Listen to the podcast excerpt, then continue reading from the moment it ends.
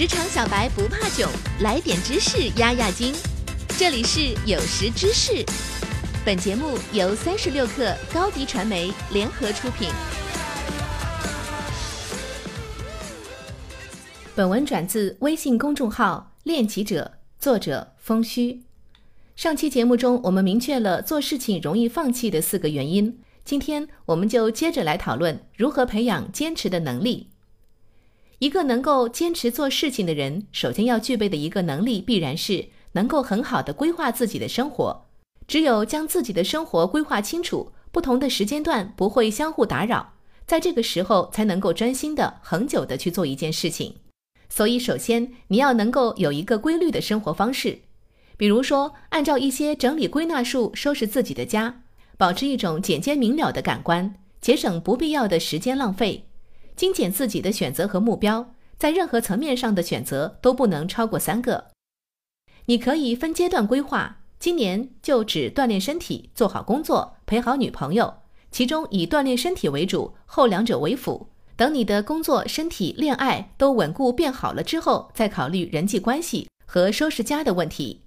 按照自己内心的优先级，逐渐划掉你最不喜欢的职业，直至最后只剩下三个。你再依次去尝试这三个方向。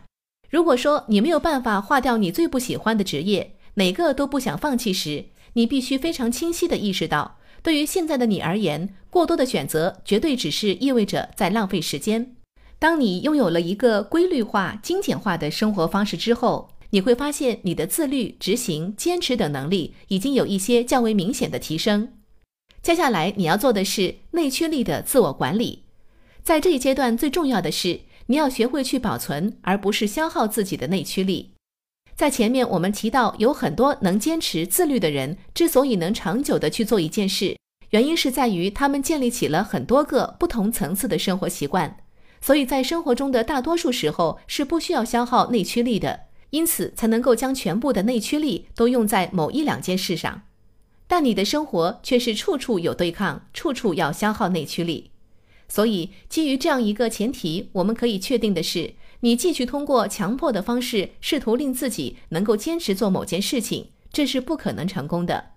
所以，内驱力的自我管理对你而言意味着停止自我对抗，停止强迫自己，按照让自己觉得最舒服、最放松的方式来生活。你要有意识地关注自己的内驱力，任何会令你产生消耗的事情都随它去。虽然有些事情你暂时不做，或有些不好的后果，但你也要承受。通过一段时间的自我放松，令你的内驱力不断恢复，并时常维持在一种饱满的状态。这个时候，你再开始尝试去培养一个习惯，健身也好，写作也好，冥想也好。但重点是你必须意识到，不要强迫自己，节省内驱力资源，用于养成习惯。这就是你要在第二个阶段做的全部事情。当你主动养成了一个习惯之后，你就具备了坚持的基本素质。最好我们来谈一个意识层面上的自我操控的方法。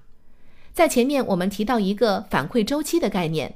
人本能的会倾向于不断的去做那些反馈周期短、获得反馈更容易的事情。总的来说，有两条思路：一，将目标切割细化，设置多个时间与进度节点。很多时候，我们并不是不具备解决一个问题的能力。而是一些问题乍一看上去太过庞大，我们主观上会认为这个问题会很麻烦或无法完成，进而很快就放弃了。所以，将目标切割细化是一个降低心理压力的很好的方法。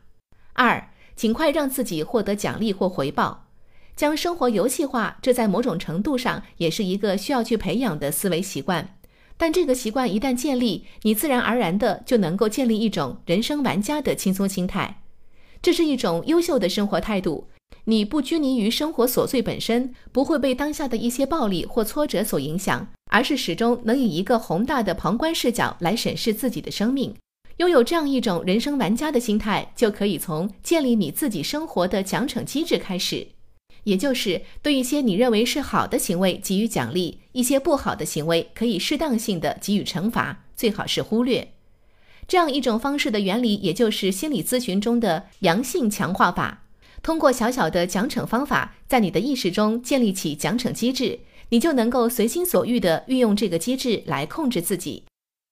节目进行到现在呢，我已经把三个培养坚持能力的方法都告诉大家了，让我们一起来回顾一下吧。一、规律的生活方式；二、内驱力的自我管理；三、缩短反馈周期。